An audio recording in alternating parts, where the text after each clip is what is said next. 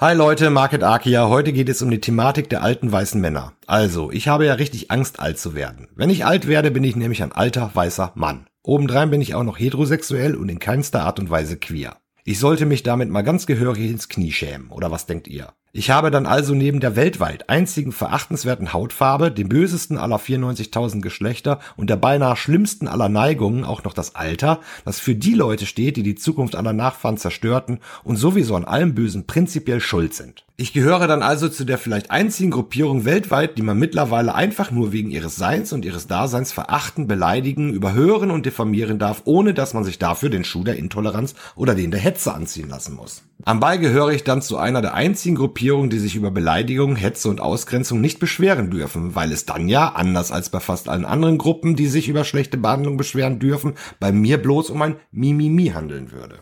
Ich wäre einfach weniger wert, ebenso wie meine Meinung.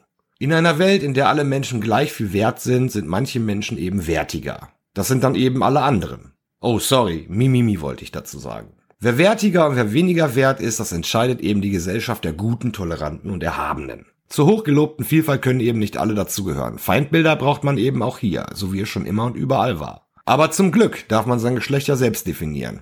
Um Gehör zu finden und einen Wert zu besitzen, definiere ich mich einfach mal als Frau. Und wer weiß, vielleicht darf man sein Alter und seine Hautfarbe bis dahin ja ebenso einmal pro Jahr willkürlich selbst definieren. Ich würde mich einfach komplett neu definieren und neu erfinden. Vielleicht als 16-jährige schwarze transsexuelle Lesbe. Dann hätte ich endlich wieder einen Wert, ein Recht auf Gehör meiner Meinung und auch in bestimmten Situationen das Recht, mich diskriminiert und schlecht behandelt fühlen zu dürfen und jenes auch anzuprangern.